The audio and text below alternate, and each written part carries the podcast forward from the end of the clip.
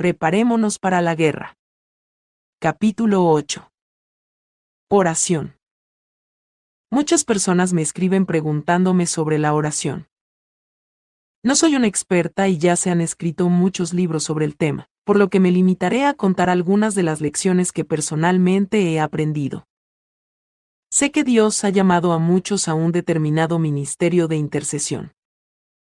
Permítame aclarar que ese no es mi llamamiento personal. Además, me apresuro a añadir que Dios actúa con cada individuo como individuo. Usted ha de desarrollar sus propios métodos de orar.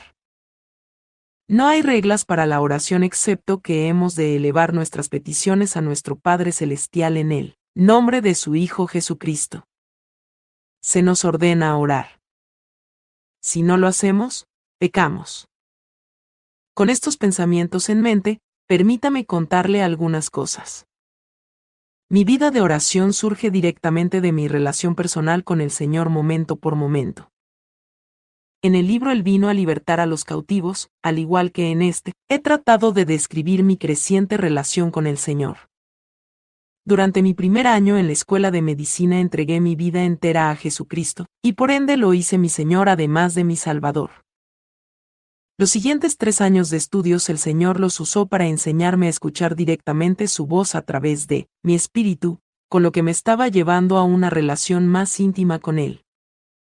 A medida que mi relación con el Señor mejoró, lo mismo sucedía con mi vida de oración. Desarrollé el hábito de conversar con el Señor continuamente a lo largo del día. Como mencioné en el capítulo anterior, cada cual tiene una vida de pensamientos y yo determiné convertir esa vida de pensamientos en una continua conversación con el Señor. Humana al fin, no siempre soy constante pero me siento desolada si no escucho la voz del Señor varias veces al día. Orando en todo tiempo con toda oración y súplica en el Espíritu, y velando en ello con toda perseverancia y súplica por todos los santos. Efesios 6:18 Orad sin cesar. Primera de Tesalonicenses 5:17. Creo que este tipo de oración pensante durante el día es una manera en la que cumplimos con este mandamiento bíblico. Mi tiempo de oración formal es temprano en la mañana antes de comenzar las actividades del día, y frecuentemente en la noche. A menudo el Señor me despierta en la noche y me levanto a orar una hora o dos. Son momentos especiales y preciosos para mí. Estos momentos de oración formal los paso a menudo de rodillas o rostro en tierra ante el Señor. Pero muchas veces, Simplemente oro sentada fuera de la casa contemplando un amanecer o un atardecer con el Señor. Supongo que lo que estoy tratando de recalcar es que tenemos un Dios de gran variedad y flexibilidad. Podemos orar en muchas diferentes maneras, posiciones y circunstancias. Durante mi tiempo de oración formal he aprendido a hacer simplemente lo que la Biblia dice, acerquémonos, pues, confiadamente al trono de la gracia, para alcanzar misericordia y hallar gracia para el oportuno socorro.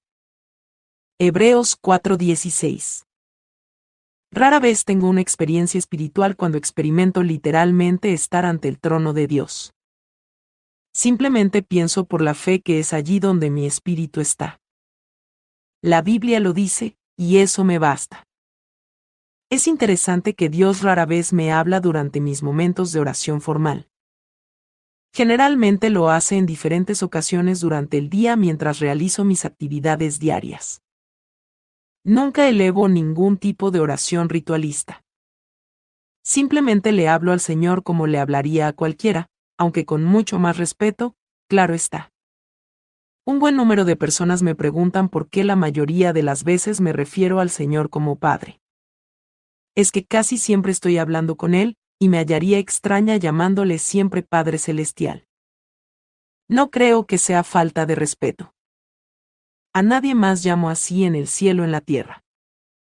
Con esto obedezco también lo que dice, Jesús dijo, y no llaméis Padre vuestro a nadie en la tierra, porque uno es vuestro Padre, el que está en los cielos. Mateo 23, 9. Muchas veces la gente me pregunta cómo oro en cuanto a protección, alimentos, pago de las cuentas, etc. Mi respuesta es, no oro.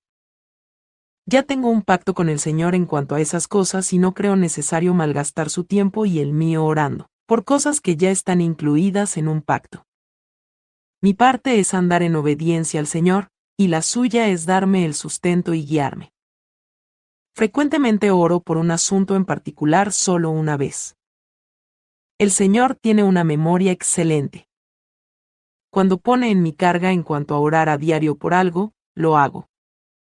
Si no, le presento el asunto una vez y lo dejo ahí. Es tarea suya resolver los asuntos en su momento y a su manera.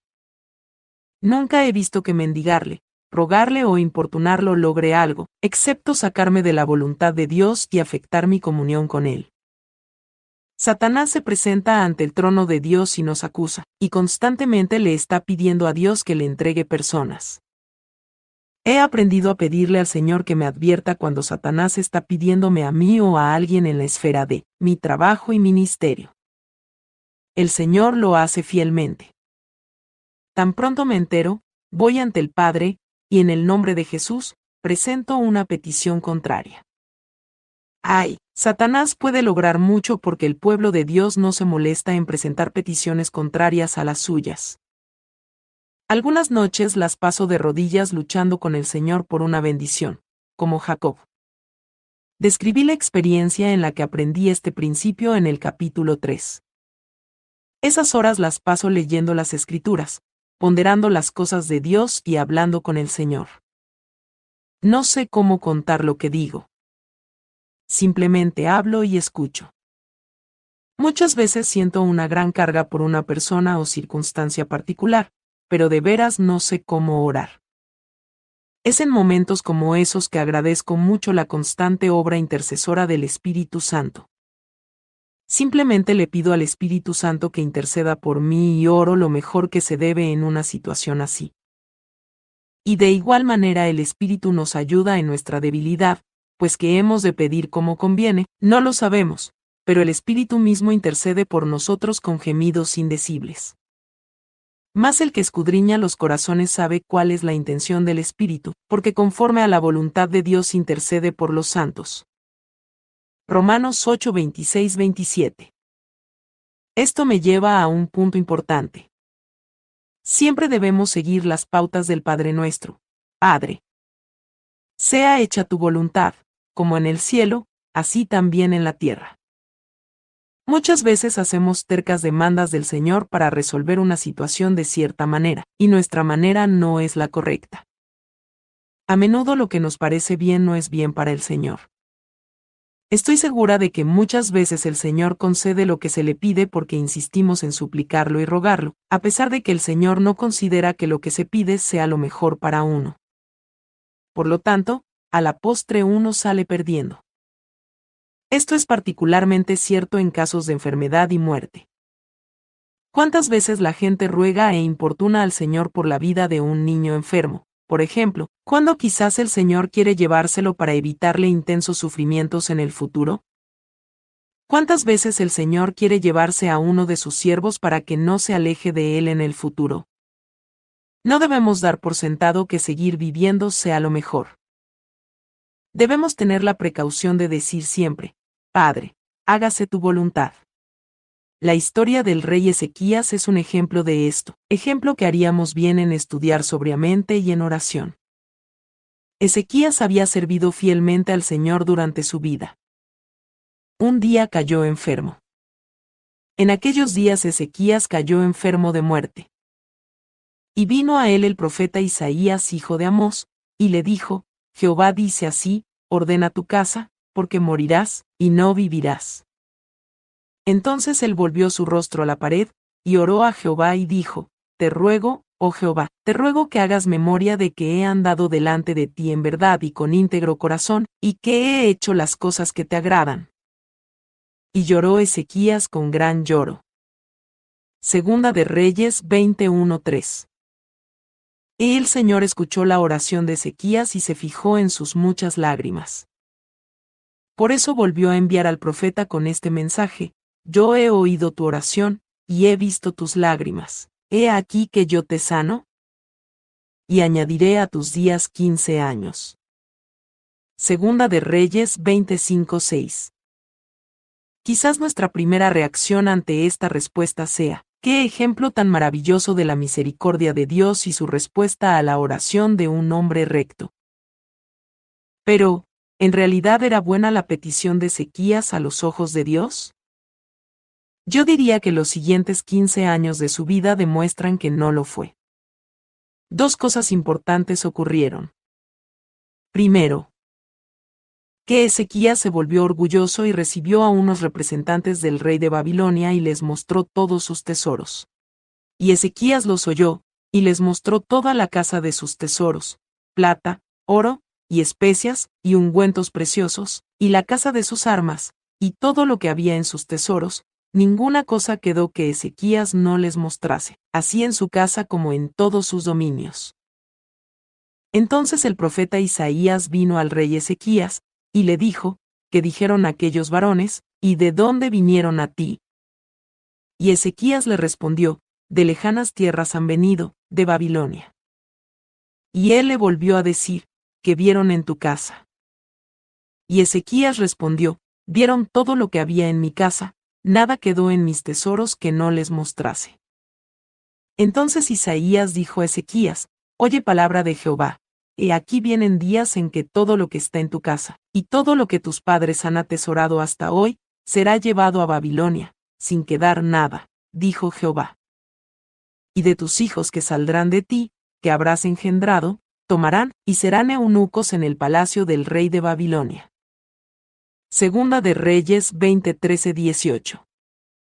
Pero esto no fue todo. Durante ese periodo de 15 años Ezequías tuvo también un hijo llamado Manasés.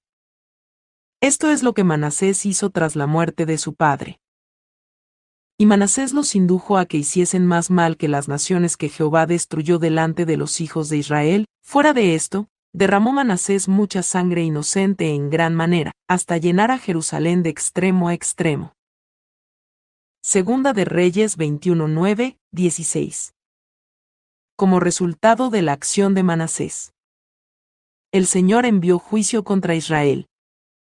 Habló pues Jehová por medio de sus siervos los profetas, diciendo, Por cuanto Manasés rey de Judá ha hecho estas abominaciones, y ha hecho más mal que todo lo que hicieron los amorreos que fueron antes de él, y también ha hecho pecar a Judá con sus ídolos.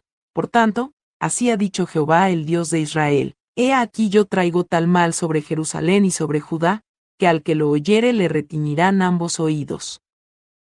Segunda de Reyes 21 10 12. Los últimos 15 años de la vida de Ezequías están resumidos en crónicas. Más Ezequías no correspondió al bien que le había sido hecho, sino que se enalteció su corazón, y vino la ira contra él, y contra Judá y Jerusalén. Segunda de Crónicas 32-25. Es posible que el Señor quisiera llevarse antes a Ezequías porque podía ver el futuro y sabía el mal que provocaría si seguía viviendo. No debemos apresurarnos demasiado a suponer que siempre sabemos lo que conviene. Ni tampoco debemos apresurarnos a rogar demasiado que el Señor cumpla nuestros deseos. Debemos aprender a inquirir del Señor que prefiere para nosotros, y luego humillarnos ante su poderosa mano y aceptar con liberalidad su voluntad. Frecuentemente le pido al Señor que mire al futuro y vea si hay algún momento en que voy a caer y manchar su nombre.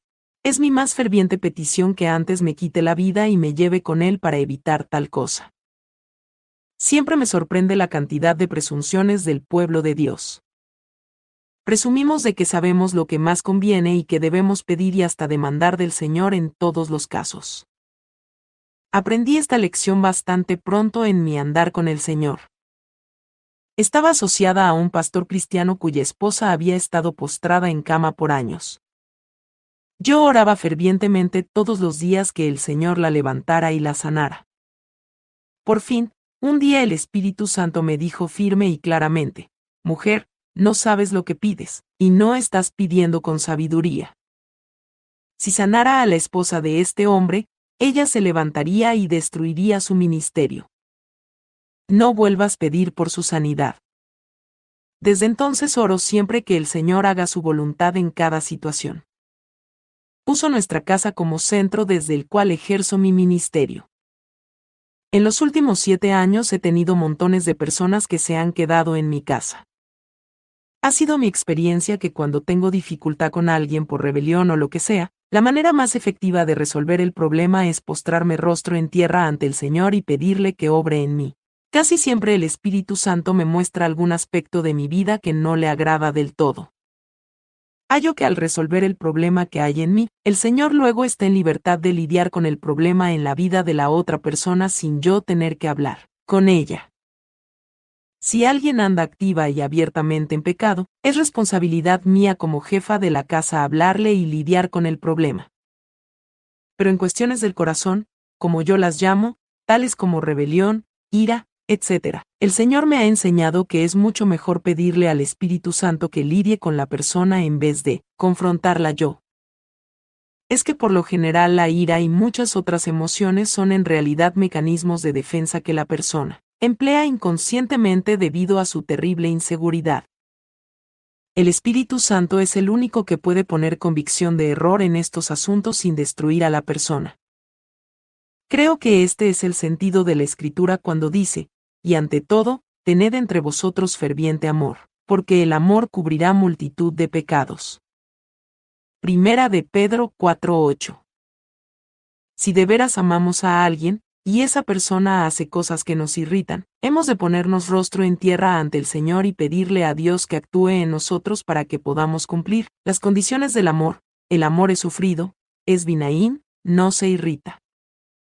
Primera de Corintios 13, 5 al estar humildemente en oración ante el Señor, Él podrá fluir a través de nosotros y a nuestro alrededor para obrar en la vida de otras personas.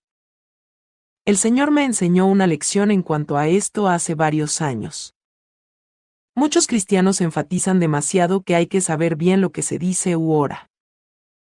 Un día aprendí la importancia de simplemente estar en constante obediencia y comunión con el Señor, callarnos la boca y dejar que el Espíritu Santo obre. Hace varios años había yo pasado algún tiempo hablándole del Evangelio a una pareja que llamaré Cindy y Don. No son sus verdaderos nombres. Vivían juntos pero sin estar casados, y Don tenía problemas con el alcohol. Cada vez que bebía tenía arrebatos de furia incontrolable que a menudo terminaban en intento de suicidio. Nada de lo que yo le decía parecía impresionarlo en cuanto a que necesitaba un salvador y liberación. Yo había ayunado y orado por ellos en más de una ocasión. Una noche Cindy me llamó, terriblemente turbada. Me dijo que Don había estado bebiendo y estaba en medio de una furia suicida. Ella quería traerlo a nuestra casa. Le dije que sí, que lo trajera. Aquella era una de las raras noches que tenía libre, y Elaine y yo estábamos disfrutando un poco de música de alabanza y tejiendo un poco. Cindy y Don llegaron en pocos minutos, y Don inmediatamente comenzó a gritar y a caminar de arriba a abajo con mucha agitación. El Señor me dijo que me quedara quieta y le dejara resolver la situación. Así lo hice. Cindy se me acercó tras unos minutos y me preguntó, ¿no vas a orar por Don o a hacer algo? No, ya le he preguntado al Señor lo que debo hacer, y me dijo que guardara silencio y le dejara a él manejar el caso. Así que ven y siéntate a escuchar la música. Don estuvo caminando de un lado a otro por más de una hora. De repente, se sentó en una silla y me pidió café. Inmediatamente me levanté y fui a la cocina a preparárselo. Entonces nos sentamos en silencio por otra hora. Finalmente, Don nos miró con cara de oveja mansa y nos dijo, sé que he estado en pecado y que de veras lo que necesito es al Señor. ¿Podrían orar conmigo y ayudarme a encontrar al Señor?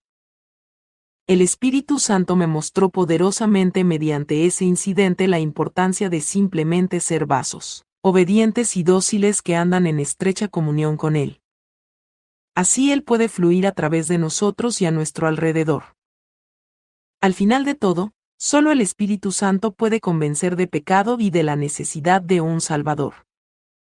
Solo el Espíritu Santo sabe qué hay en nuestro corazón y qué es lo que se necesita en cada situación.